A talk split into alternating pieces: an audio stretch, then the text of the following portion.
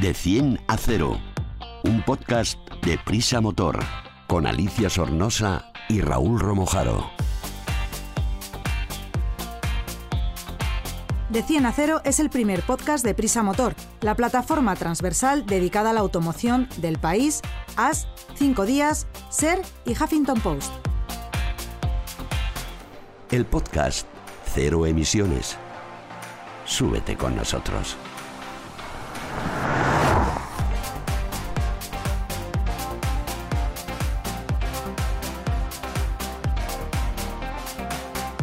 Hola, soy Alicia Sornosa, periodista y motoviajera. Hoy he llegado al estudio en un vehículo eléctrico, casi sin carga, así que entre otras cosas vamos a hablar de dónde se cargarán en un futuro estos vehículos. Estoy con Raúl Romojaro y con Sergio Amadoz, que también hablaremos con ellos, que nos traen información muy útil para todo tipo de movilidad sobre ruedas. Comienza de 100 a 0.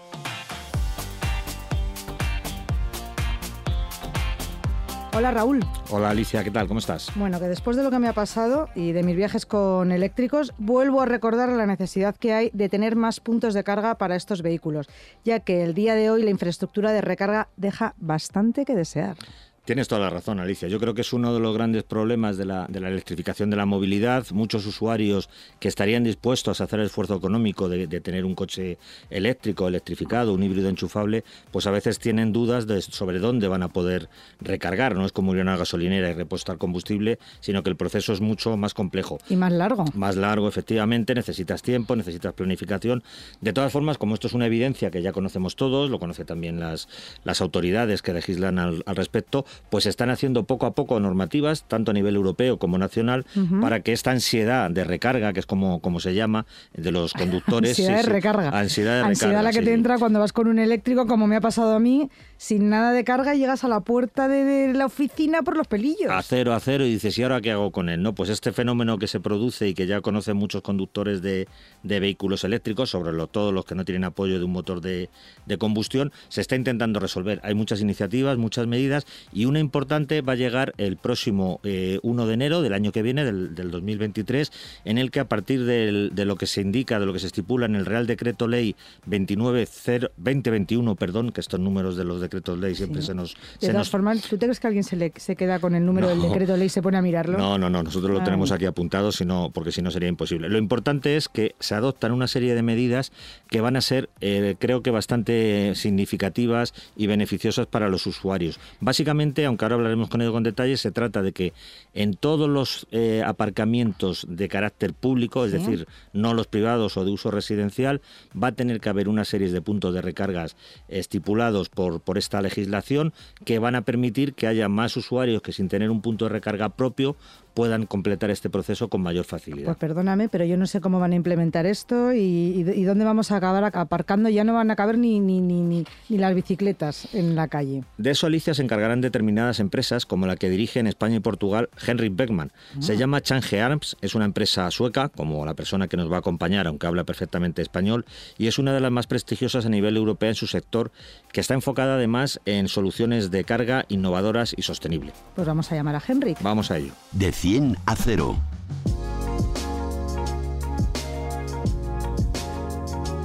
Más que tecnología, más que eficiencia, más que conducción, más que seguridad, más que un podcast de motor.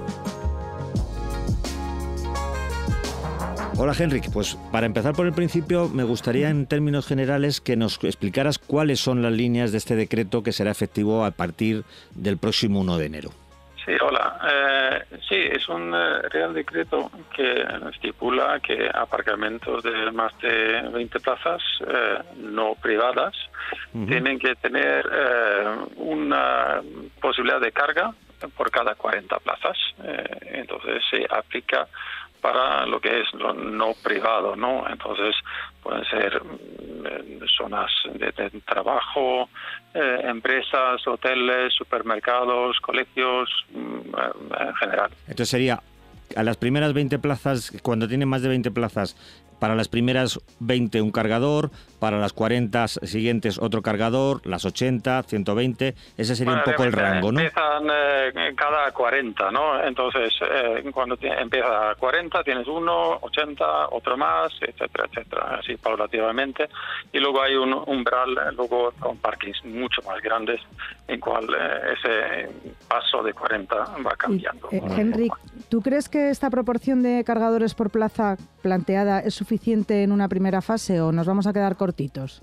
Sí, vemos eso en, dos formas de verlo. Eh, uno es por los números de coches que hoy día sale a la calle, que todavía es modesto en España, eh, pero luego tenemos la otra parte y es para todos los que entran en el país por, por la suerte que tenemos de ser un destino grande turístico, ¿no?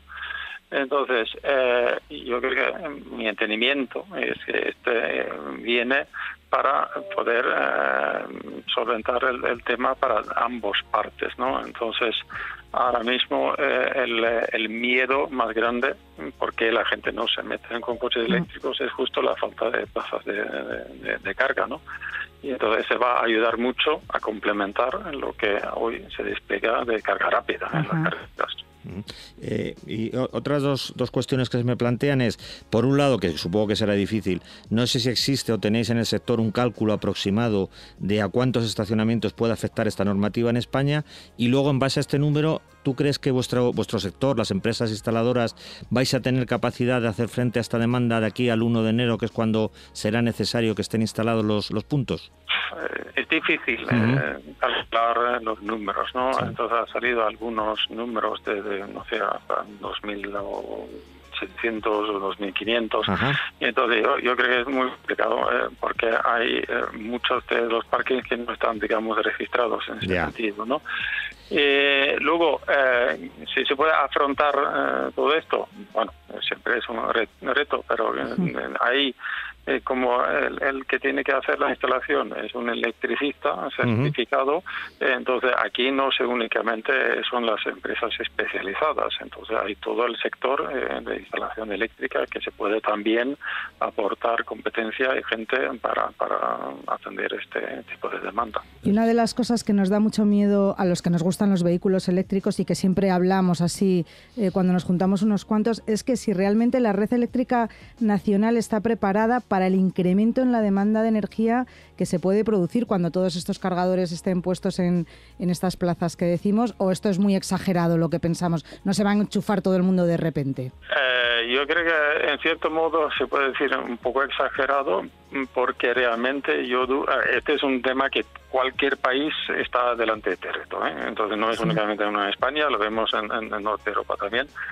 Eh, pero eh, el tema realmente no es problemática de, carga de coches eléctricos solamente, porque aquí hay muchísimas industrias que se están electrificando, hay toda la producción de baterías para los coches eléctricos que también se va a hacer. Entonces hay, hay, un, incremento brutal de electricidad en general, no solamente en coches eléctricos. Entonces, que eh, aquí la administración y todas las empresas eléctricas, por supuesto, tienen que atender a un abanico mucho más grande de lo que es solamente los coches eléctricos. ¿Y, vamos a tener energía para, para todo esto, sumándole los coches eléctricos? Que es lo que a mí me da un poco de, de apuro. Digo, me compro un vehículo eléctrico, pero a ver si a partir de, del año que viene voy a conectarlo en los nuevos cargadores y de repente no voy a tener la energía que necesito. A ver, yo si soy usuario de un coche eléctrico eh, estoy totalmente tranquilo. tranquilo. Eh, eh, si soy de la administración pública tengo que afrontar y ver las inversiones que tiene que hacer un país, pero no solamente por el tema de coches eléctricos. a lo mejor estaría un poco más preocupado, pero como conductor no estaría preocupado. Y, otra preocupación, al hilo de esto que estamos comentando, Henrik, ¿tú crees, más allá de la, de la instalación.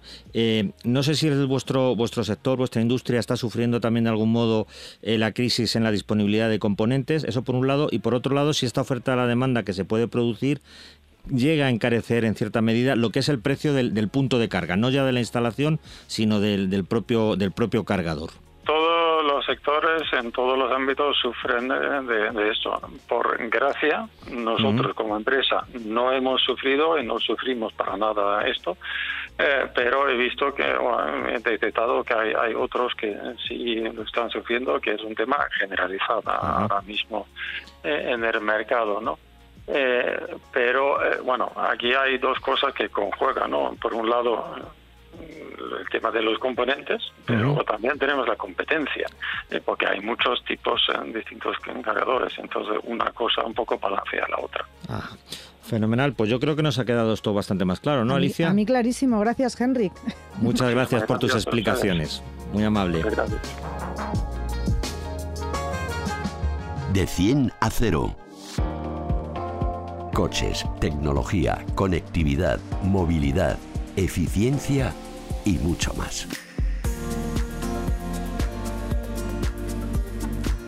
Sergio Amador, ¿qué tal llevas la semana? Te tengo que contar que te vi el otro día cruzando la Gran Vía con una bolsa de la compra en un patinete, que creo que eras tú, por un casco amarillo fosforito, que ¿no? Eh, ¿Estás segura de que era yo? No, porque, a ver, si fuera en patinete llevaría un casco bien visible, ¿Ah, pero no llevaría la bolsa de la compra en la mano, eso no se me ocurriría. Ah, es verdad. Sería un poco peligroso, ¿no?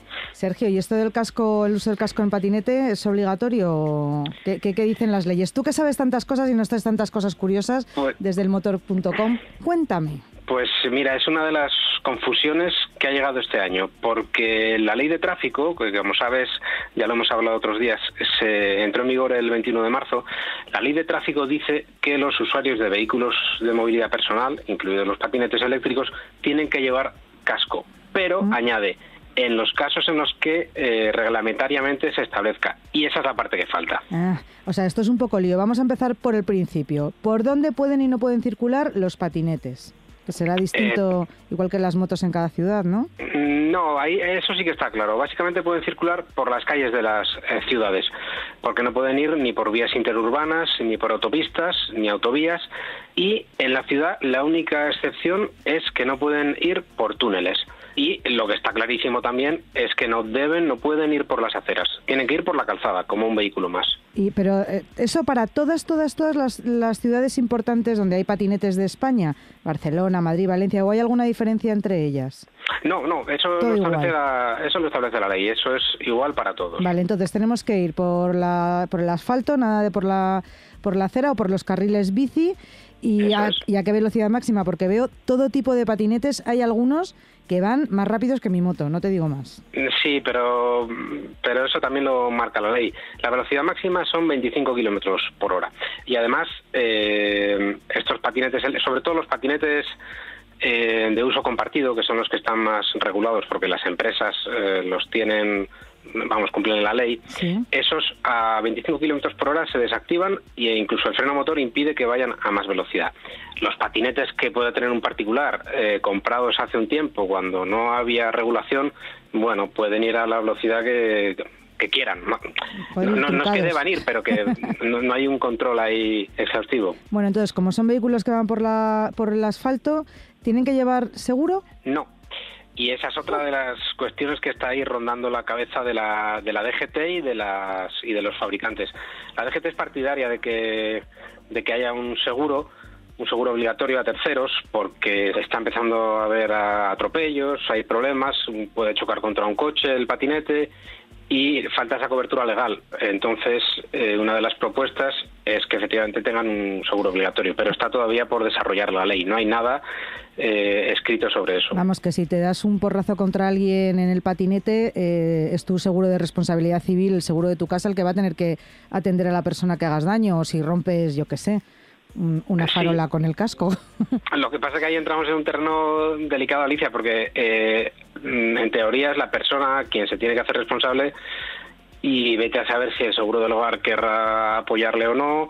Eh, y bueno, pues nos metemos en un terreno complicado y por eso precisamente se quiere llevar el, el asunto a la obligatoriedad del seguro. ¿Desde qué edad podemos usar los patinetes? Eh, pues no hay una no hay una edad mínima establecida, eh, porque tampoco hay una una exigencia de, contar con una licencia administrativa o un permiso para poder circular en, en patinete. No es como un ciclomotor, que se exige la licencia. El patinete eléctrico, en principio, hasta que no se diga lo contrario, lo puede llevar cualquier persona. Y otra cosa que también veo muchas veces por ahí, en, sobre todo por callecitas más estrechas, que debe ser que hay menos vigilancia de los municipales, que los patinetes van dos e incluso tres personas he visto en patinete. ¿Se puede llevar pasajero? Eh, no, no se puede, eh, porque tal como se define el vehículo de movilidad personal, es personal unipersonal.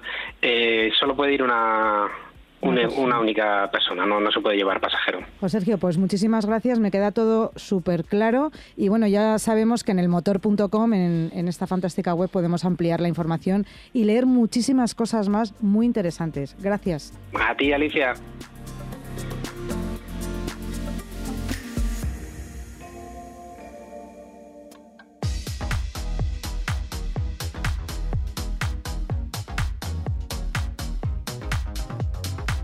Analizamos un vehículo en de 10 a 0. Hoy en de 10 a 0, la mejor manera y más rápida de conocer un nuevo modelo, tengo a Alfredo Rueda de la web elmotor.com preparado con cara de velocidad. Ya sabéis que en 10 preguntas vamos a conocer un nuevo modelo. A ver, eh, Alfredo, ¿en qué vehículo has llegado hoy? Cuéntame. Pues mira, hoy te cuento, he llegado en un Mazda CX5. Oh, qué bonito. ¿Y qué tipo de vehículo es? Mira, este es un submedio, eh, mide unos 4,57 metros de largo. Para que nos hagamos una idea, unos 5 centímetros más, por ejemplo, que un Audi Q3, pero bueno, con bastante más presencia y empaque, creo yo. ¿Y, qué es por lo que ejemplo, mira, el, maletero, te decía, de un Q3, por ejemplo, es de 380 litros y el de este CX5 de 522. O sea que la diferencia es bastante amplia. Oye, ya que estamos hablando del interior, ¿cómo es la habitabilidad para las personas, no para las maletas? Bueno, pues mira, al ser un submedio la habitabilidad es bastante buena. Por ejemplo, detrás, bueno, aunque como siempre la anchura se ve algo comprometida si viajan tres pasajeros, para la cabeza y las piernas hay muy buen hueco, la verdad. Eh, pero casi lo mejor es lo bien que se accede a estas plazas, ya que estas puertas de aquí, de esta parte trasera, se pueden abrir hasta casi unos 90 grados. Mm, qué interesante eso para meter, aparte de la bicicleta, la sillita de los niños, las cosas que no caben en el maletero y si sois unos tíos grandotes como vosotros, pues para entrar cómodamente. Cuéntame cuál es su equipamiento más destacado. La versión de esta prueba eh, llevaba el acabado Omura. Es está un escalón por debajo del más alto de gama, que se llama Signature y que incluye sobre todo elementos estéticos.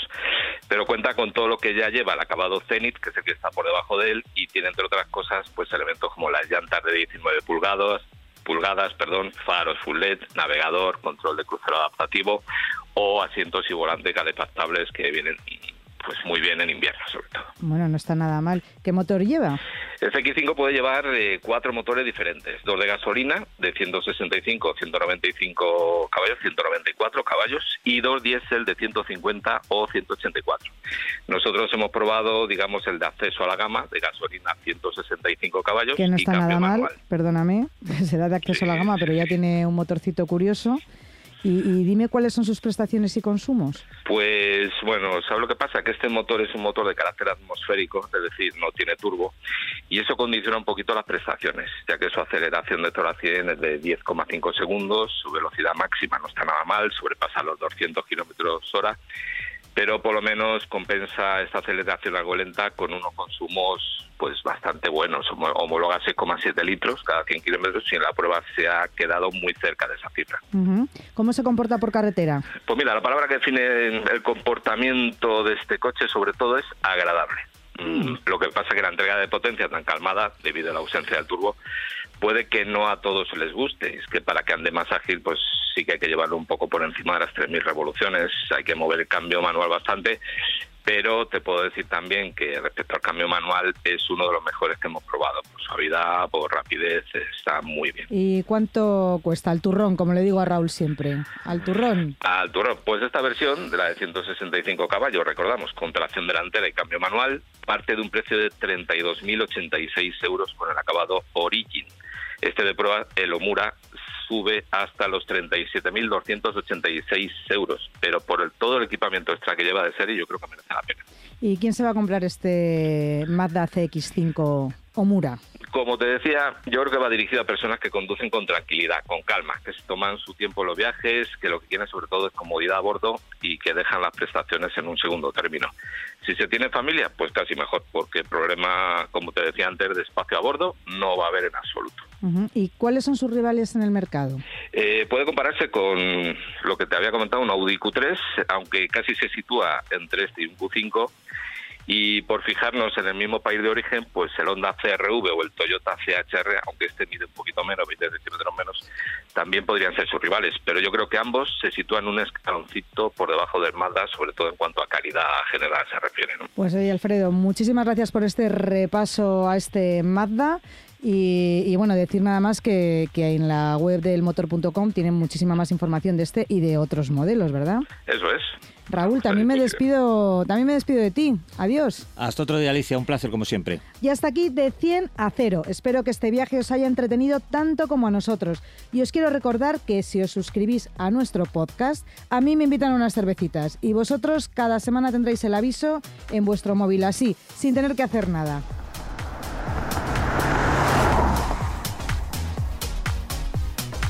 De 100 a 0 un podcast de Prisa Motor, con Alicia Sornosa y Raúl Romojaro.